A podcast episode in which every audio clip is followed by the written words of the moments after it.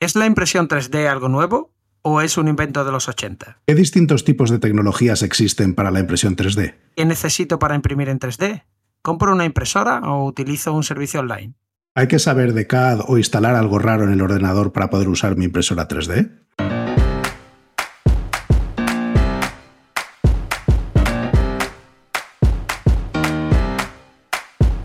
Bienvenidos a Unicode U00D1 el podcast para desarrolladores móviles y no tan móviles patrocinado por MongoDB. Yo soy Diego Freniche. Y yo soy Jorge Ortiz.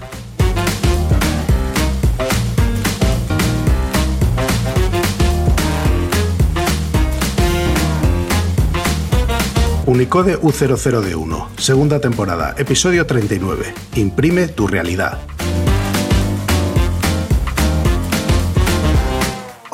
Bienvenidas y bienvenidos a un nuevo episodio de Unicode U00D1. Hoy tenemos como invitado a Germán Martín. Germán es ingeniero de telecomunicación y lleva ya 30 años trabajando en grandes multinacionales tecnológicas y de consultoría. Actualmente es director en Deloitte. Apasionado de la tecnología, además de buscar el valor para el negocio profesionalmente, dedica su tiempo libre a aprender y a aplicar las nuevas tendencias a todo tipo de iniciativas personales. Es autor del libro Fabricación Aditiva cómo y por qué de la impresión 3D. Hola, ¿cómo estás Germán? ¿Cómo estás Jorge? Muy buenas, yo fenomenal, encantado de estar con vosotros. ¿Qué tal? Pues encantado nosotros de tenerte aquí. Yo tenía muchas ganas, ya te lo había dicho varias veces, que a ver si te apuntabas. Finalmente te, te he convencido y tengo muchas ganas porque mm, creo que este es un tema que hace tiempo que está de moda, pero que la gente no termina de conocer bien. Entonces, mm, hablar de impresión 3D, la gente tiene distintos, distintas ideas de eh, en qué consiste.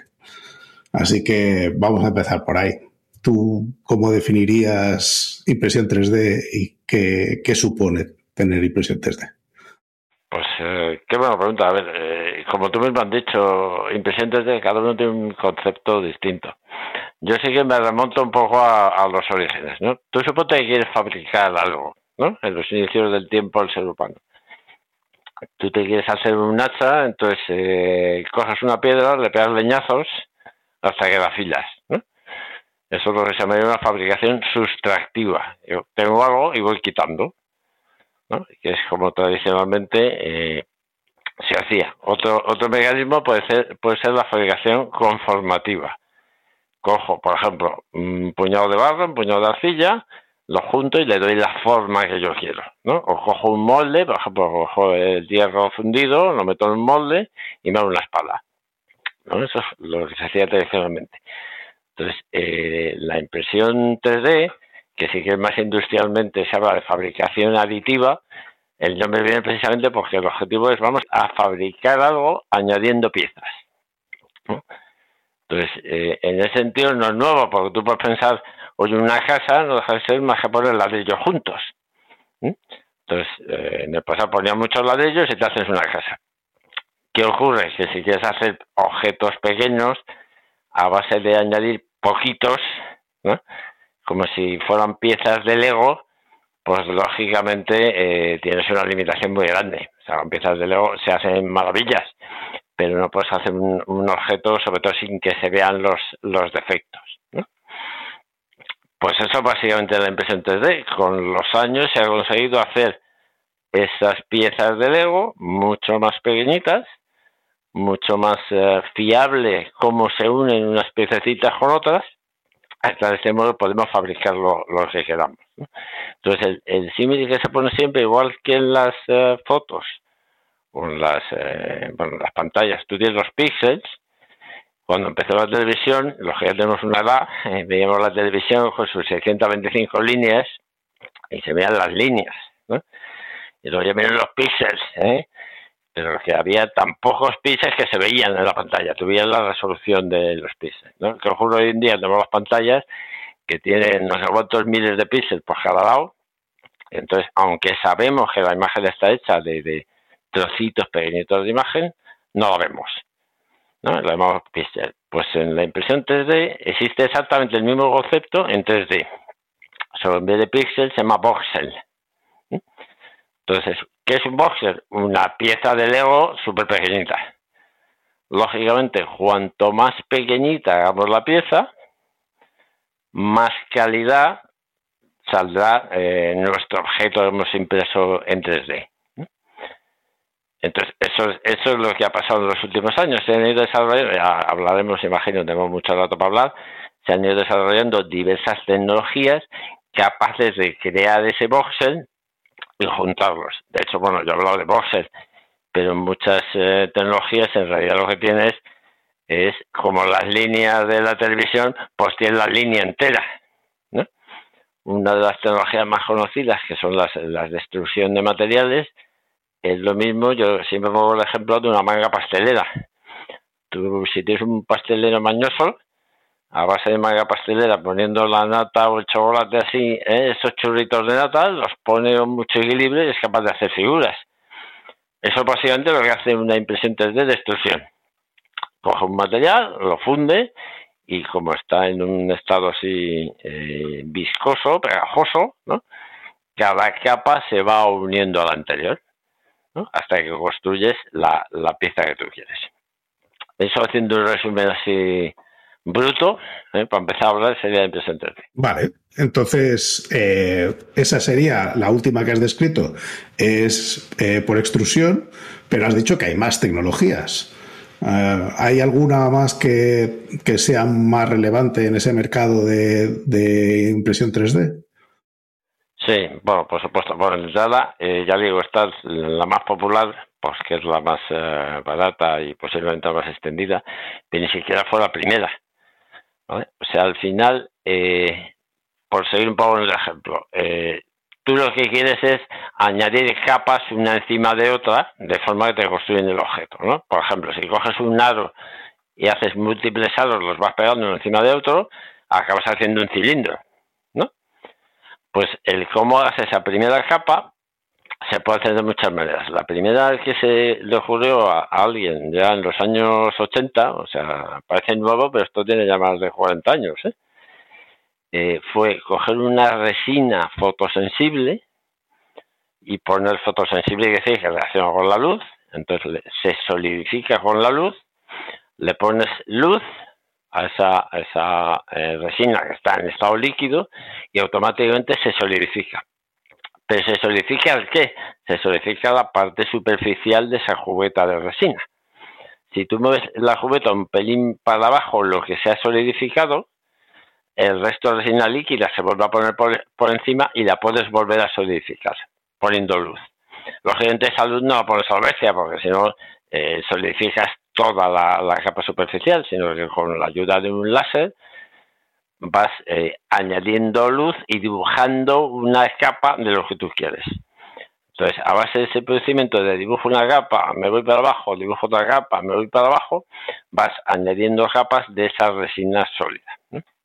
Esa sería una, tecnología, de hecho, la primera que, se creó. Eh, luego las más populares son, las, como digo, las de extrusión de, materiales y dentro de esto pues las más conocidas son las que usan PLA y, ABS, que son los dos materiales típicos.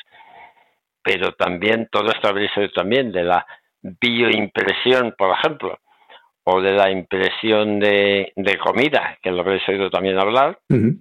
Todo ello sigue el mismo principio. Se coge un material viscoso, eh, el chocolate que decía, ¿eh? o, las células eh, en estado tal que son capaces de unirse unas a otras, las vas metiendo por una especie de jeringuilla que vas moviendo con un cabezal y ese cabezal va dibujando una primera capa. Una vez que has dibujado esa primera capa, mueves o bien la jeringuilla hacia arriba para hacer la primera capa o bien la base hacia abajo, el efecto es el mismo y continúas así eh, imprimiendo las capas. ¿no? esta sería la de la extrusión de materiales, pero hay, hay otras. Eh, por ejemplo, están las, las de eh, cama de polvo, que esto es, tú tienes un material eh, típicamente cerámico, que es lo que tienes es, polvo. De hecho, ver una de estas es, como magia. Está bien porque tú tienes, como si fuera una bolsa de cemento que has echado en una jugueta y con la ayuda de un láser vas haciendo lo mismo, vas fundiendo una primera capa. una tienes una capa la bajas y vuelves a echar un poquito de polvo por encima y vuelves a hacerlo. A base de capas y capas y capas, acabas solidificando dentro de esa cama de polvo eh, el objeto en 3D. Otra posible, y esto de hecho eh, eh, empresas como HP al final han desarrollado la tecnología a partir de la misma tecnología de las impresoras de chorro de tinta. Es decir, si yo tengo, igual que la cabeza de una impresora de tinta va echando tinta, pues en vez de tinta, si voy echando material, por material entiéndase algún tipo de plástico, eh, soy capaz de irlo uniendo típicamente lo que hacen es tener una o varias cabezas para ir eh, poniendo material, pero ir poniendo también algún tipo de, aglutinante, un pegamento para entendernos, para ir juntando, son las eh, tecnologías. Eh, y luego tienes otras que también son conceptualmente muy fáciles, pero no es tan fácil de hacerlo. Es, es un poco si tú quisieras hacer la versión cutre de una impresora, dices, oye, me cojo la guía telefónica y voy hoja por hoja y la voy cortando como yo quiero. Y luego cojo todas las hojas de la guía telefónica y las pego. Eso es la tecnología se llama de seed lamination, que conceptualmente es eso. Voy cortando las, las hojas con la ayuda de un, láser, o en otros casos con ayuda de ultrasonidos, etcétera, y luego las voy pegando con esos eh, aglutinantes. Entonces, bueno, hemos dado así un repaso súper rápido de todas las eh, posibles tecnologías. ¿Y por qué tantas tecnologías? Pues porque todas tienen ventajas e inconvenientes. Unas, por supuesto, unas son más caras que otras, pero es que algunas tienen eh, unos determinados materiales. Hemos hablado de la extrusión, que típicamente es el PDA o el, ABS. El, el, ABS, de hecho, es el plástico del Lego, para que nos entiendan todos los oyentes. De los teclados baratos, sí, sí. Claro, por ejemplo. Entonces, eh, mientras que eh, las otras, las cerámicas, por ejemplo, pues tiene otra, otro acabado, también las hay de cama de polvo de metal, tú puedes coger polvo de metal y entonces el material que sale al final es metal. Entonces, hay tecnologías para las cuales solo puedes usar un determinado material y además, según la tecnología, eh, digamos, el postprocesado es más o menos sencillo. ¿no? Eh, hay tecnologías donde eh, de entrada, como se hace a muy alta temperatura, simplemente tienes que esperar a que se enfríe, porque como metas la mano en la impresora, se te, se te queda pegada a las piezas.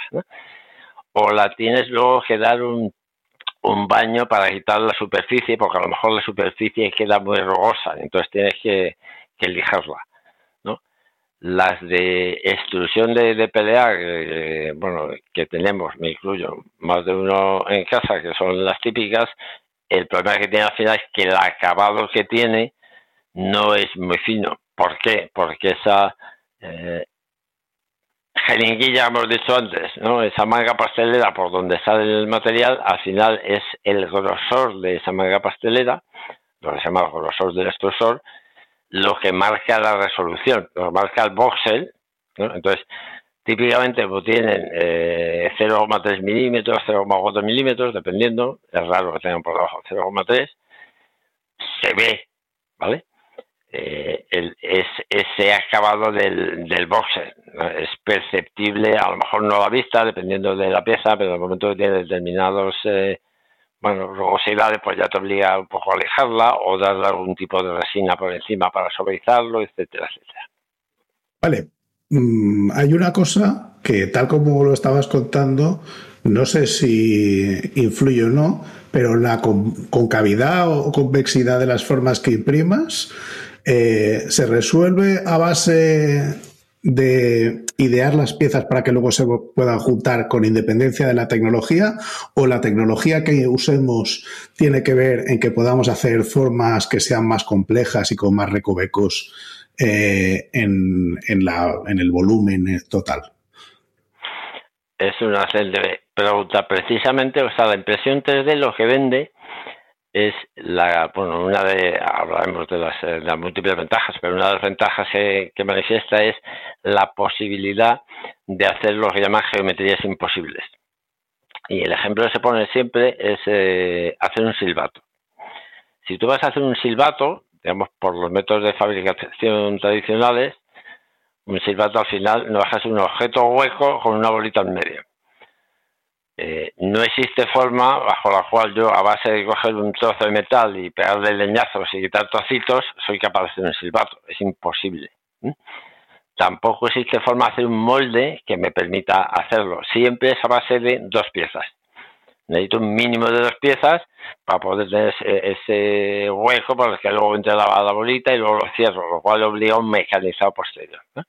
La impresión 3D es factible hacer un silbato desde cero sin, eh, eh, digamos, sin necesidad de, hacer dos piezas, con lo cual te estás ahorrando el mecanizado posterior.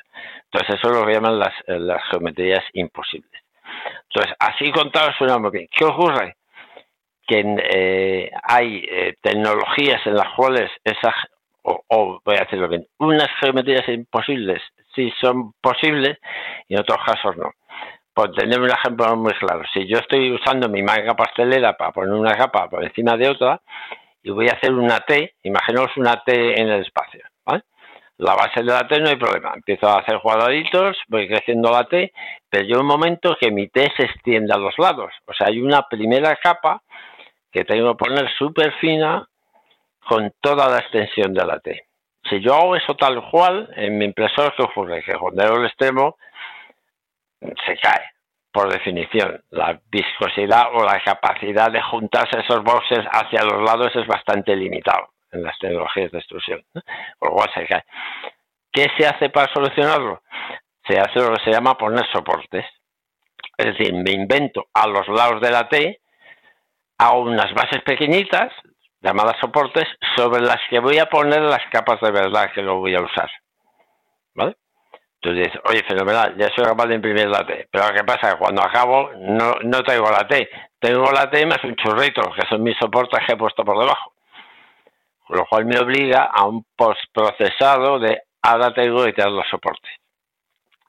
Entonces, dentro de todas las tecnologías que he dicho, pues es que hay unas tecnologías que no necesitan soporte, lo cual es una maravilla, pero a cambio las piezas que salen son menos resistentes. Mientras que si yo quiero una pieza de metal mm, con una resistencia absoluta, pues a lo mejor sí tengo poner soporte, pero igual luego los tengo que quitar. Y por eso aparecen mecanismos mixtos, como por ejemplo eh, impresores de extrusión con varias eh, cabezas, varios extrusores, de forma que un material a lo mejor es soluble en agua y el otro no. Entonces, imprimo los soportes solubles en agua, luego pongo mi, figura, mi, pieza y luego la meto en el agua. Digamos que por procesar en lugar de ir uno a uno y dando los soportes a mano, pues ya me lo hace de forma eh, semiautomática. Entonces, mm, todo este tema de de, los soportes, capacidad de impresión, lo tienes eh, que meter. Y dicho esto, a más a más, el, el grado de inclinación, por ejemplo, con el que imprimes las figuras, afecta muchísimo tanto a la calidad final de la figura como a su resistencia, por ejemplo. De hecho, eso eh, es uno de los eh, de las, los problemas típicos que se le saca de la impresión 3D es, eh, bueno, técnicamente lo que se llama la anisotropía, es decir, que la pieza no tiene la misma resistencia en las mismas direcciones.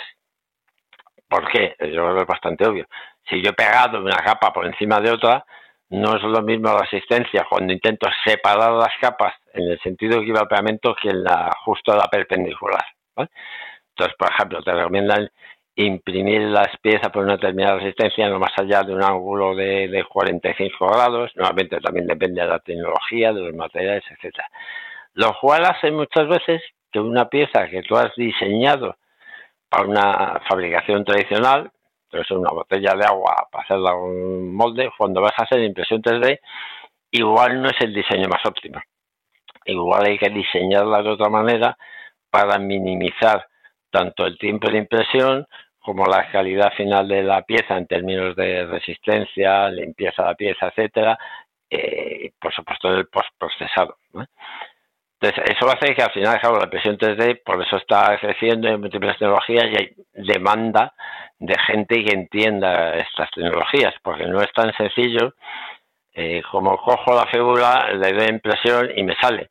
Eso para juguetear en casa sí, por supuesto, ¿vale? pero a nivel industrial no es tan sencillo. y a lo mejor es que yo imprime la pieza a 30 grados o a 35, hace que la pieza externamente sea igual, pero la capacidad, por ejemplo, de aguantar peso tiene una diferencia de un 20% más o un 20% menos. Entonces, eso pues es una, tragedia. Oye, mm, pregunta mm, aquí al canto. Eh, yo cuando miro un silbato muchas veces lo veo pues que son como dos piezas de plástico y la bolita va dentro. Claramente pues han hecho como con un molde, han hecho dos piezas, la, han puesto la bolita dentro la han pegado, ¿no? Y a correr, ¿no? Con la T que nos estabas comentando también se podría solucionar, entiendo yo, teniendo dos, dos piezas, o sea, lo que es la parte de la, ¿no? Del soporte de la T y luego la otra. Eh, todo este mare magnum que se monta con, con lo que son los materiales solubles y los soportes y todo esto, ¿Es algo práctico porque no se quiere ver la unión de las dos piezas? ¿Porque se necesita que la pieza sea una sola pieza por temas de resistencia? ¿O es simplemente el yo es que quiero que esto quede bonito y salga la primera y, hay que solucionarlo como sea? Em, ¿Entiende? No sé si entiende lo que te quiero decir. ¿eh? O sea, ¿es un, ¿es un tema realmente práctico o es ya un problema de ingenieros para ingenieros de esto ya tiene que salir, ¿no? Como sea, hay que hacer lo que esto de una vez imprima. No, es, es un tema realmente práctico.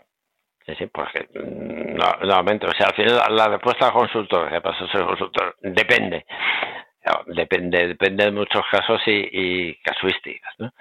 Pero al final, a ver, es que no hemos hablado de, mm, bueno, ni de todas las ventajas ni de todos los inconvenientes que iremos hablando, ¿no? Pero una de las principales ventajas que se le dice a, la impresión 3D frente a otras tecnologías es eh, precisamente esa capacidad de no tener que usar varias piezas y me dices, oye, ¿y a mí qué más me da que esto sea una pieza o dos? Hombre, vamos a ver, si la para unir dos piezas de metal necesito un soldador y un tío especializado en unir esas dos piezas, pues más vale que sea toda una pieza. O no te digo ya si lo estoy en el espacio y, lo que necesito es una pieza al transbordador espacial que se me ha roto, ¿eh? en lugar de unirla, mejor si me sale toda junta.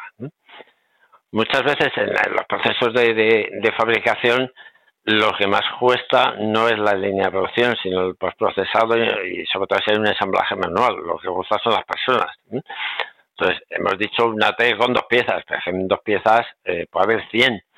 Tú puedes tener la típica pieza de, satélite, que es eh, pequeñita, súper compleja, y tiene 120 piezas. Si tú eres capaz de eso, en vez de 120 piezas, hacerla en dos, el, progreso en tiempos de fabricación es brutal, brutal. Otra cosa que me digas, oye, que estaba en casa haciéndome un, enano de estos de fantasy para jugar con mi hijo y en vez de una pieza me salen dos, pues chico, ya lo pegas un pegamento y se ha acabado.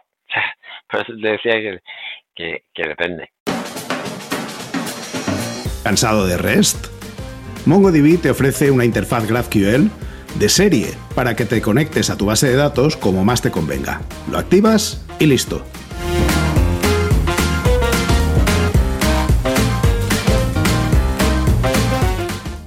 Vale, pero has, subido de repente el nivel muchísimo, porque hemos pasado de una cosa que tiene reputación de que la mayoría de la gente se mete en esto, pues como tú estabas diciendo ahora mismo con lo del enano, por proyectos de capricho, de hobby, o incluso por el hazlo tú mismo, ¿no? Voy a hacer una caja que sea, que pueda guardar la Raspberry con no sé qué sensor y con no sé cuántos, a imprimimos en, en la estación espacial. Eh, ¿Esto realmente vale para todos los rangos? O sea, ¿la gente del hacerlo tú mismo y del hobby sigue teniendo un hueco en esto? ¿O es eh, hay que aprender tanto que, en realidad eh, sí, hay que estar muy enganchado para poder hacer algo útil si lo haces a nivel particular? No, no, en, absoluto. Puedes hacer muchas cosas útiles a nivel, a nivel particular. Hay, una, hay un tema que no hemos hablado, una de las principales ventajas de, la impresión 3D es lo que llaman la democratización de la producción. O sea, eh, posiblemente tú antes, si te hacía mucha ilusión, también te podías hacer una figura de plástico con tu cara. Pero claro, para hacerlo, primero tendrías que hacerte un molde, segundo tendrías que ir a un fabricante, y el fabricante típicamente te dirá, hombre, es que para hacer esto, tengo esta foto, yo tengo una línea de producción, eh, pues tengo que hacerte mil figuras, es mi tirada mínima. Con lo cual, que tú solo quieras una, vas a tener que pagar mil. Eso pasaba, pues sigue pasando en muchos órdenes de, la vida. Con la impresión 3D, lo que ocurre es que prácticamente, no es exactamente así, pero prácticamente te cuesta lo mismo hacer una que 100. Entonces, si puedo hacer una, ¿vale? Eh, eso significa que yo en mi casa, lo que antes no podía, ahora sí lo puedo hacer, con un coste asequible. Entiéndase. De hecho, esto pasa mucho para hobbies, como puede ser la gente que hace dioramas o maquetas o, gente que hace muchas figuritas de estas de me las compro de Warhammer 40.000 y después las pinto. Como las figuras estas valen un dinero, hay mucha gente que ha hecho figuras de estas ya en 3D y lo que hace es que te imprimen los ejércitos estos que usan en casa y ya pues los pintan y tal, porque la gracia es tener ¿no? las piezas e imprimírtelo y tal, ¿no? Y eso, por ejemplo, para el tema de hobby, eh, sí sale a cuenta porque comprarte las figuras originales tal valen un dinero y amortizan la impresora rápido. Porque a, poco que te hagan muchas figuritas de esas, pues. En el, en el enano 15.000 es cuando sale ya casi gratis. Sí, sí, no, claro. El, enano con escopeta 28 ya, ya está sacándole ahí partido a la, cosa. En fin, perdón, Germán, que te, que te interrumpí. No, no, absolutamente. Es un, es un caso de uso. Aunque también rozarías ahí, ya no me una marca comercial, eh, el siguiente problema es que imprimo. O sea, para hacer tú un diseño 3D, una herramienta CAD de un enano, eso ya no está a la casa de cualquiera. Hay que tener dotes artísticas. ¿vale? Pero en cambio hay un montón de sites donde tú te puedes descargar los modelos ya listos para imprimir. En unos casos gratis, perfectamente legales, de gente que los quiera conocer. En otros casos pagando relativamente baratos y también legales, de gente que quiere hacerse un dinero, y en otros casos directamente piratas. Pero bueno, aquí como estamos en un sitio honrado, no vamos a hablar de, los sitios de, piratas. Pero es un business que, claro, o sea, un señor eh, que le gustan las maquetas o quiere hacer sus propias maquetas, yo me incluyo entre, ellos, ahora mismo estoy con mi hijo, estamos haciendo un submarino. Y es una maravilla. Espero que no sea el del Titanic este que les ha perdido, porque. ¿eh? No, el, el, nuestro no va a llevar pasajeros. Bueno, si, si me pagan 100 mil dólares, como que me pagaban, me apunta. ¿Eh? Pero refiero, a ver, para ese tipo de, de eh, manualidades en casa es, es el sueño de un maker. para los que nos gusta las dos cosas, la tecnología y el cacharreo, y además la capacidad de hacer cosas con, con nuestras manos es, una maravilla, le das uso enseguida. Yo, yo añado un caso de uso y es lo, lo que decía antes, tú te compras una placa, un sensor, un no sé qué, y antes lo enseñabas y era tres cables para acá, el sensor por un lado, la otra placa por no sé qué, y en cambio ahora dices, espera, voy a buscarme en alguno de estos sitios que tú mencionabas donde imprimirle una caja que sea digna, no hace falta que sea eh, la caja de, la estación espacial, una mm, que tape las cosas y se vean poco las vergüenzas de lo que has construido y puedes mm, convertir tus cuatro cablecitos más dos placas más el conector en algo que parece algo mm, comercial, ¿no? No, no, correcto, y además no son comerciales, es lo que hablo antes, o sea, la esa capacidad de hacer una, una tirada única, de una única pieza, no solo democratiza la producción, sino que lleva a la personalización extrema. Es decir, siguiendo el ejemplo que tú ponías, yo antes cuando hacía cosas de, electrónica, te ibas a la tienda electrónica para, meter tu caja con tus LEDs y tus historias y tenías la de 10 centímetros y la de 15. Y dices, oiga, es que la de 10 me queda justo y la de 15 me sobra y baila. Pues eh, lo sentimos amigos, aquí solo hay eso.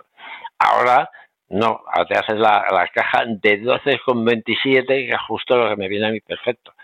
Esa posibilidad de personalizar todo lo, que tú quieres es, eh, digamos, uno de los puntos fuertes de la, de la impresión de 3D.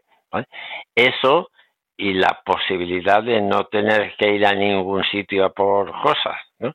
Eh, el ejemplo pone siempre es el de los repuestos.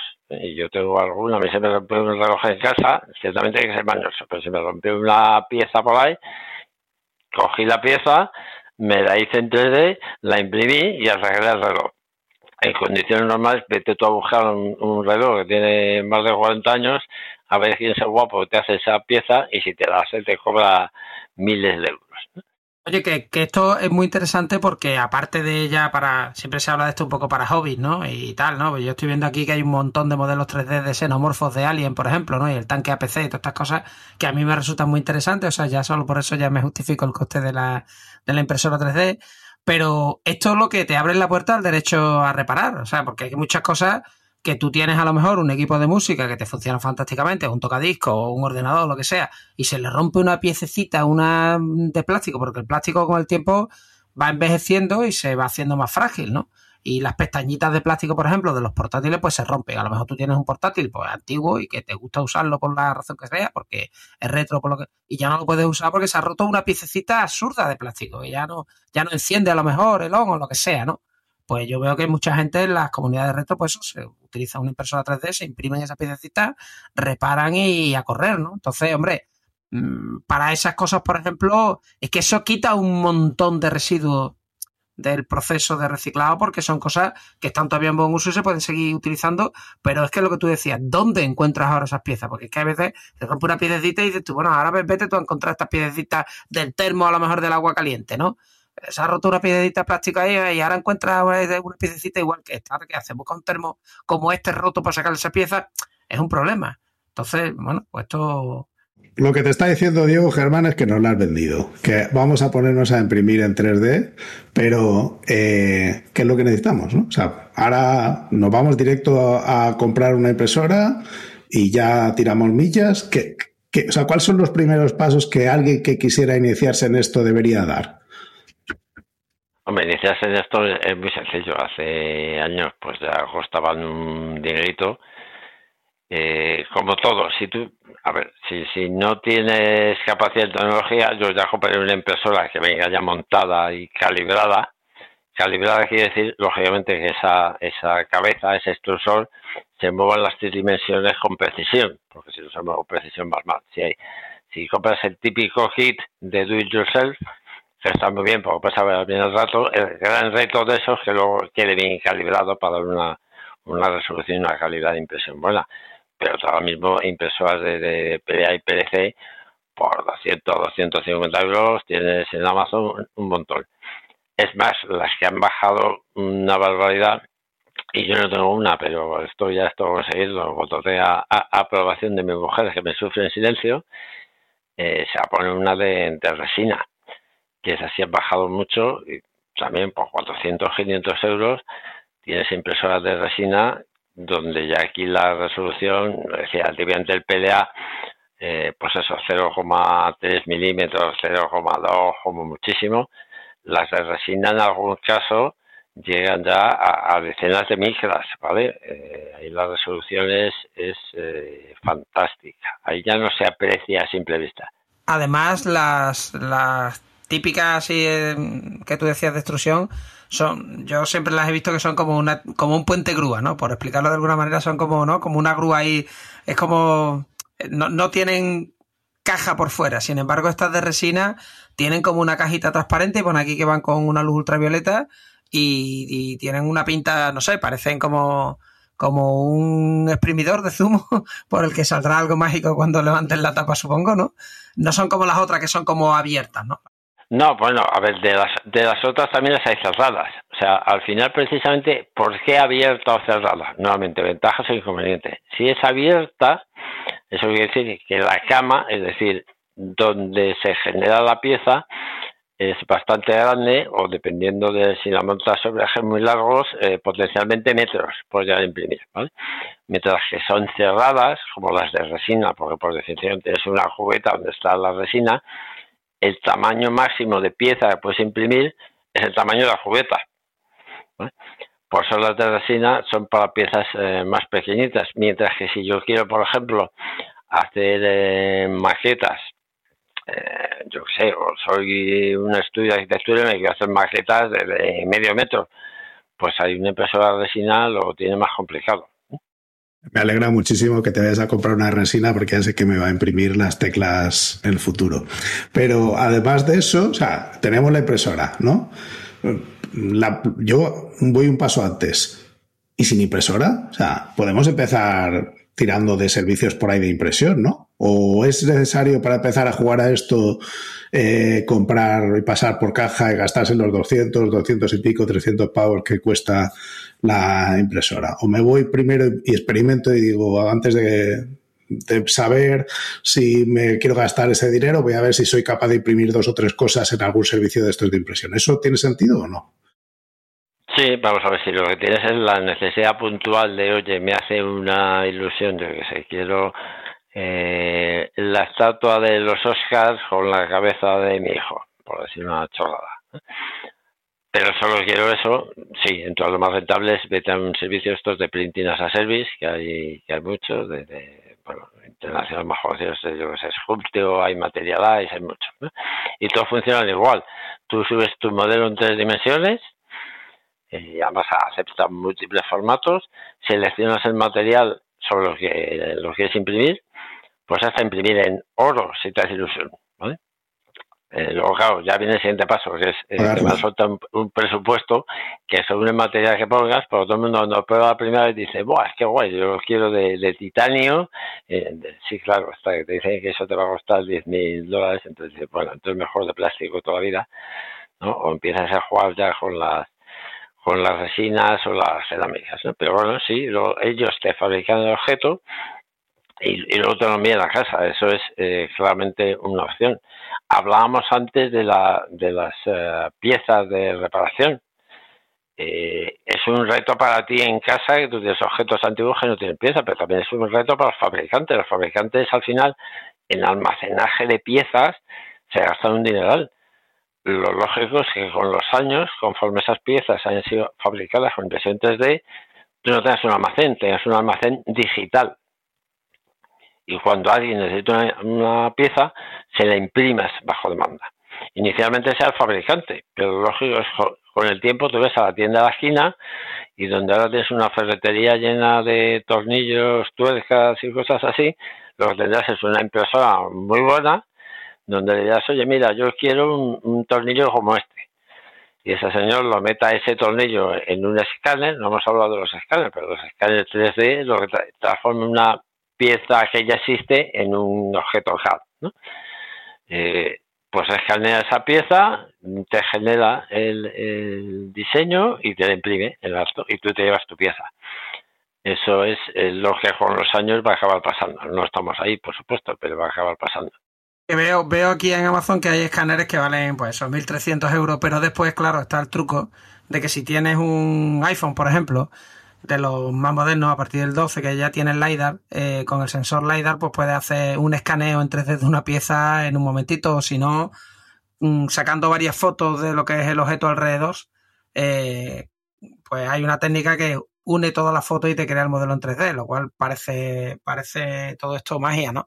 O sea que esto es un rabbit hole importante, quiero decir, porque hay que distinguir entre las distintas tecnologías de impresión, qué marca es la buena, cuáles son los buenos materiales, eh, qué escáner uso para escanear mis propias cositas, o sea que aquí hay... O sea, de, todas las tecnologías que he dicho antes, digamos, para el do it yourself en casa, las opciones ahora mismo son, son exclusión de, de materiales y resina no hay más. Hombre, salvo que seas un potentado y te sobre el dinero. A mí me encantaría tener una de impresión en metal, pero hoy por hoy está fuera. ¿Y son caros los materiales? O sea, esto, como se llaman impresoras 3D, las impresoras terminaron siendo una cosa que te vendían muy barata realmente para venderte los cartuchos muy caros, ¿no? Entonces, la pregunta aquí es, ¿y los materiales aquí? Eh, ¿Esto cómo va? Y, por cierto, ¿para qué me traéis a una cosa como esta si sabéis cómo me pongo? Eh, o sea, ahora ya... Pues los materiales, eh, nuevamente, dependen. Las, uh, posiblemente el más barato es el PLA, pero eso también es un punto a mirar cuando se compra la impresora. Hay impresoras que, digamos, tienen eh, los suministros eh, bueno, como las impresoras de chorro de tinta, le tienes que poner el cartucho de tu marca, por lo mismo, ¿no? No porque se pelea tenga nada especial, sino porque lo que es la bobina, donde viene enrollado el, el filamento de material, viene con algún tipo de identificador, un RFID o similar, que si no lo tiene, la impresora se niega a dar vueltas. ¿no? Entonces, ahora comprar una impresora, pues hombre, eh, yo siempre recomiendo mejor si es una impresora libre que si te obliga a comprar sus propios filamentos. Pero también nuevamente depende. Si tú solo vas a hacer dos piezas al mes, pues chico, pues porque la bobina te cueste 20 en lugar de 15, tampoco te vas a poner a llorar. Eso sí son eh, más baratos. La resina es eh, la que ha bajado el, el precio de las impresoras mucho, pero el material todavía es caro. Es decir, si te vas a hacer un ejército de 100.000 enanos, igual te interesa ir todavía en la fábrica y te lo haga de ellos. ¿eh? Hemos hablado de la impresora, hemos mencionado de lado el escáner. ¿Qué necesito yo más para imprimir? O sea, mm, aparte de, del CAD, o necesito algún software especial, o cómo, dónde, en la parte del ordenador, ¿qué tengo que hacer? A ver, la práctica totalidad de las impresoras viene ya con su propio software de impresión.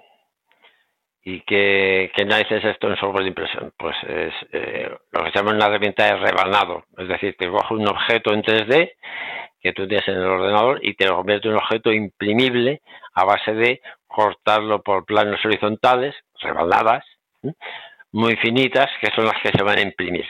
¿no? Entonces, el, eh, como digo, prácticamente todas las empresas vienen con su propio software. Unos software son mejores que otros. Y otros software también eh, hay alternativas para hacer ese rebanado. Hay cientos, desde las que son gratis, desde las que están uh, basadas en la, en la nube, no sé, desde el, el Google, el Simplify, desde el Slicer, el, el G2Box, hay un montón de, herramientas que te hacen ese, ese paso. ¿no? Pero ¿de dónde has sacado tú tu objeto en, en 3D a imprimir? ¿no? Que entiendo que era la, pregunta que, me hacías. Pues eh, la primera opción es, me lo he descargado de otro lado. Hay muchísimos eh, sites hoy en día donde tienen montones de objetos. El más conocido es eh, posiblemente Thingiverse, pero hay muchos otros. Bueno, luego pues unas otras referencias si las dejáis eh, por ahí donde tú puedes entrar y hacer una búsqueda y descargarte un modelo de lo, de lo que tú quieres. ¿no? Fijaos que el que un modelo exista en el ordenador no quiere decir que sea imprimible, por lo que decíamos antes. Eh, por ejemplo, típicamente si yo hago un objeto, yo sé, imaginaos a Mickey Mouse que me lo he hecho aquí en el Blender, ¿no? Yo el objeto que me hago en el Blender, por defecto, me lo hago hueco al 100%, porque simplemente tengo la superficie. Pero cuando imprimo no existe el concepto de superficie de 0,0000 milímetros. ¿no? Tendré que definir cuál es el grosor de mi superficie, si va a tener relleno o no va a tener relleno, lo que se llama el infill. Nuevamente, según se haga el infill más o menos denso, pues el objeto será más o menos resistente, pesará más o menos y me costará más o menos, pues cuanto más eh, relleno le ponga, pues lógicamente más bobina me va a gastar. Si tú usas el software por defecto del eh, que te viene con la impresora y no haces nada más que darle al print, típicamente que va a hacer la impresora, como buen fabricante, te pondrá la opción de vamos a gastar filamento, pues si no hubiera mañana, que te va a quedar la pieza fenomenal. Sí, te va a quedar fenomenal, pero te vas a dejar la, mitad de la bobina con la primera figurita que hagas. Por cierto, os digo porque yo lo hice. Pues soy así de, de torpe. ¿no? Entonces, como digo, esa, esa parte del, del, rebanado, pues hay múltiples herramientas. Pero el, cómo creas el objeto, te lo puedes haber descargado, pero también tienes muchísimo software de creación de, de objetos en 3D. ¿no? Eh, y como todo, hay gente que opina que uno es más fácil que otro y, bueno, hay quien tiene su manía. Esto es como los lenguajes de programación, ¿no? Que no voy a abrir una guerra diciendo yo recomiendo este o aquel o el de en medio. Sí, sí, comentar que hay como tres grandes familias, ¿no? Eh, son las herramientas de CAD, las que se han usado toda en ingeniería y arquitectura, ¿no? El, el AutoCAD de toda la vida, para entendernos, ¿no? Ahora Fusion 360 y, y demás. Eso lo que hace es modelar sólidos. Luego tienes eh, lo, lo son las herramientas de, de malla, que he mencionado el, el, el Blender, ¿no? Eh, son herramientas que lo que hace es poner vértices, puntos en espacio y unirlos, lo que se llama una, una malla. Y luego tienes también eh, unas herramientas que han surgido que tienen también su gracia, son lo que se llaman herramientas de escultura en tres dimensiones, que intentan simular en el ordenador lo mismo que si estuvieras con la arcilla mencionaba antes, ¿no? Tienes la capacidad de, oye, cojo el ratón y empujo esta zona de aquí, o aprieto esta zona allá, o estiro de aquí para sacarle una oreja a mi Mickey Mouse, ¿no? Yo sé, un Tetablues o un, ¿cómo se llama? eh, Sculptris, por ejemplo, me viene, a la cabeza. Como digo, o sea, herramientas de creación de modelos 3D hay literalmente miles. Cada una de ellas con un formato eh, determinado. Lo que hará esa herramienta de, revelado o de impresión 3D es coger ese, ese objeto, admitirá X formatos de, entrada, pero si no es fácil encontrar algún mecanismo de pasar de un formato a otro, hará ese rebanado y lo mandará en instrucciones que entienda la impresora. Esas instrucciones típicamente lo que se llama el formato STL. En ese formato hay, instrucciones, pues como el PCL de las impresoras de, láser de toda la vida, es un lenguaje en el cual le va diciendo a, la impresora mueve la cabeza para la derecha, ahora echa eh, tantos eh, miligramos de, material, etcétera, etcétera. Es esa traducción. Entonces, esa parte, digamos que cuando tú coges una impresora de las eh, de las aparatas o estándares de toda la vida, eso al final es un subconjunto de comandos más o menos compartidos por todas las impresoras de extrusión. Las impresiones industriales, cada fabricante tiene a su vez su lenguaje, lo cual es una pesadilla, no hay un estándar alrededor de eso. Pero bueno, como estábamos hablando de usarlo en casa, a modo de, de resumen, el camino más sencillo, yo me compro la impresora, busco un modelo de algo que me interese, ¿eh? el Baby Yoda, que, que, está de moda. Me lo, me lo busco, me lo descargo, lo subo en mi software que me ha venido en mi impresora y le doy a imprimir. Ya está, súper sencillo. Eh, Baby Yoda ni Baby Yoda, si te puedes imprimir las teclas del cassette del Amstrad, hombre, por favor. que, que yo estoy ya aquí mirando, estoy metiendo en la, en la cesta cosas porque eh, es increíble para, para máquinas antigua, o sea, aquí te ves desde tornillitos de forma extraña que, claro, eso ya no se fabrican ni los vas a encontrar en ningún sitio. Y es una pena, ya digo, es que esto igual nos reímos, pero para un coche, por ejemplo, se te rompe cualquier cosita de plástico dentro del coche y ya te queda, o sea, se te cae a lo mejor el soporte este del parasol o cualquier historia de esta y te, te buscas la piececita esta, te encarga que te la impriman y te han solucionado una avería gorda no tienes que cambiar ni, no sé, eh, porque muchas veces ya no es el pagar, es el es que no sé ni por dónde empezar a buscar esto. O sea, el problema es la ansiedad que te genera el no encontrar la pieza de, repuesto. Pues eso es la combinación de un buen escáner y una buena impresora, te lo soluciona todo. Que bueno, no, hemos hablado, si queréis hablar también de las eh, desventajas. Una de las cosas que está en cada esta impresión 3D eh, esa es mismo una ventaja, pero es el tema de las copias. Esto es como las fotocopias de, toda la vida. De cogías, cojo un libro, lo fotocopio ¿eh? y está, está convertido en pirata. Ya, pero ¿qué ocurre precisamente cuando yo tengo un objeto 3D, un diseño que alguien se ha trabajado, ¿no? porque está cobrando un dinero y lleva al típico tío pirata, lo pone con su escáner, lo escanea, genera un fichero en tres dimensiones, lo sube a, la web de, turno y a partir de ahí todo el mundo se lo descarga y lo imprime.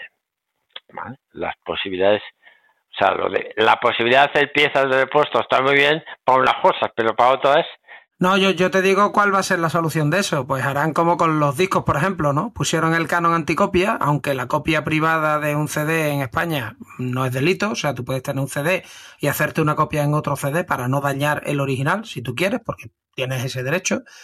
Pagas ya un impuesto cuando compras ¿no? el, el disco para precisamente para mm, tener derecho a esa copia y hoy día que nadie copia CD porque ya nadie tiene grabadora CD y todo el mundo escucha cosas en streaming la mayoría de manera legal, porque ¿quién se baja hoy día un MP3 ilegal? Yo creo que eso ya no lo hace nadie.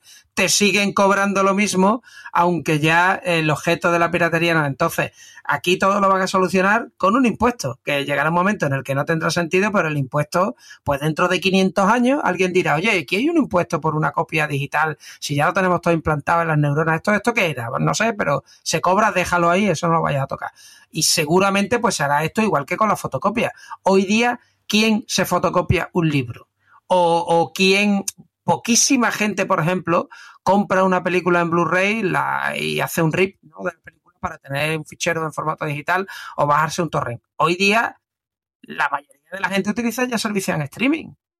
Muy poca gente pierde el tiempo, entre comillas, ¿no? en hacer un rip como no sea un sibarita de yo es que lo quiero ver perfecto. La mayoría de la gente hoy día ya no, utiliza este tipo de sistemas de, pirateo, al menos yo no los veo. Antes yo era el primero. tu, solución igual uh, de alguna forma sirve para llenar las arcas del Estado insaciable, pero no soluciona el pirateo a nivel industrial. Tú fíjate el problema que es conforme vayan bajando de precio las impresoras eh, metálicas, yo cojo una, yo sé, una moto de Honda, me la llevo a casa, la desmonto con paciencia como si fuera el, IKEA, cojo cada pieza, la imprimo y automáticamente pues la escaneo y a partir de ahí puedo imprimirme tantas motos Honda como yo quiera, posiblemente a mitad de precio. Eso nuevamente, no estamos ahí, pero, pero estaremos. Habéis empezado con un mensaje muy positivo y lo estáis matando. ¿eh? O sea, yo, yo quiero romper una lanza más por la impresión 3D, que es la prueba mínima, o sea, o el mínimo producto viable o la prueba concepto de las cosas industriales. Que a veces para los que en alguna ocasión le hemos dado la vuelta a plantearnos hacer un producto y venderlo, eh, la alternativa de tirar de moldes, como tú decías antes, o de ir a una producción semi-industrial al menos, era prohibitiva y no te permitía llegar con algo digno al mercado. Mientras que con esto tú puedes llegar a un producto eh, mínimo viable que, bueno, pues a lo mejor es mejorable, pero que viene dignamente empaquetado, cerrado y lo puedes vender. Sí, sí, sí se, se, estima, se estima que ya a nivel mundial, me parece que del orden del 70% de los prototipos ya se hacen con impresión 3D, precisamente por lo que tú decías. Eh, de hecho, en algunos eh, sitios todavía se llama la impresión 3D, se llama eh, prototipado rápido, precisamente por eso, por su capacidad de hacer una cosa ágil. Y bueno, y, copiar no siempre está mal. Una de las cosas que además yo os invito a hacer es en la, en la web de, del British Museum. Hace unos años llegaron a un montón de piezas de su colección, las escanearon y hicieron los modelos en 3D, que te puedes bajar gratis. Entonces, si tienes antojo de yo quiero tener la piedra roseta en mi casa, te la bajas, te la imprimes y la tienes lógicamente el material no va a ser piedra negra, ¿no? Pero bueno, yo lo que sí hice, por ejemplo, enseñando este ejemplo, es el, el ajedrez de Luis, no sé si lo conocéis, es un ajedrez de estos del siglo XII o XIII, un ajedrez medieval que es muy bonito, te descargas las piezas y te las imprimes. Las imprimes en chiquitín y la verdad es que queda muy bonito. O sea, no, el concepto copia nos suena mal, pero hay muchas cosas para que la copia es, es, es eh, buena. Muchos ejemplos también de impresión 3D, ya lo habéis visto, en todo lo que tiene relación con la, las técnicas eh, médicas o la bioingeniería.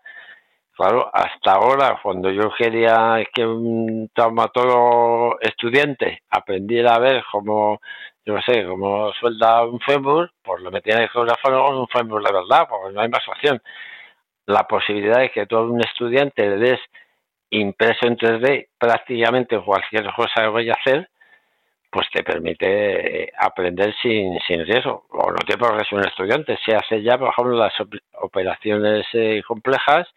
En muchos casos al cirujano se le dan modelos 3D de los que se va a enfrentar precisamente para que se familiarice de los posibles riesgos que se va a notar en la operación. y, para las prótesis 3D, o sea, también esto se usa mucho, digo ya, por terminar y cerrar con, con un vibe positivo, ¿no? Eh, yo estoy de acuerdo en que al final la impresión 3D democratiza la fabricación, así que eh, uniéndolo con lo que comentabas al principio, Germán, ahora te puedes fabricar tu propio hacha, tu propia espada e imprimirte el cuenco para recoger la sangre de tus enemigos. Así que yo creo que, hombre, está bien porque te, democratiza eso también. No sé yo si se acaba en positivo, pero bueno, sí, para que tenga muchos enemigos positivo. Bueno, pues Germán, eh, muchas gracias. Yo desde luego he apreciado un montón de impresión 3D, sabes dónde estamos, así que estás invitadísimo a volver y contarnos más cosas. Y eso, gracias por haber estado con nosotros. A vosotros, muy entretenido, un placer.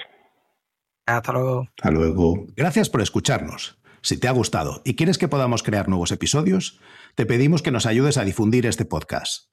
Puedes decírselo a tus compañeros, retuitear cuando anunciemos nuevos episodios, suscribirte para que se descarguen los nuevos episodios automáticamente o, todavía mejor, puedes ponernos una valoración espectacular en tu plataforma de podcasting. Si tienes sugerencias sobre cómo podemos hacerlo mejor, propuestas de invitados o contenidos, ponlo en un tuit mencionando a Diego, arroba de Freniche, o a Jorge, arroba JD Ortiz. Te recomendamos atender a los meetups de Realm. Tienes el enlace en la descripción. Y si tienes dudas sobre Realm o MongoDB, puedes participar en los foros. Si podemos aportar algo a tu comunidad, estaríamos encantados de atender a vuestros eventos, podcasts, conferencias o meetups. Por último, queremos recomendarte nuestro podcast hermano en inglés, The MongoDB Podcast, presentado por Michael Lynn y en el que se entrevista a desarrolladores, emprendedores y empresas. Lo tienes disponible en las principales plataformas de podcasting. Esto es todo por este episodio de Unicode U00D1 Podcast. Hasta la semana que viene.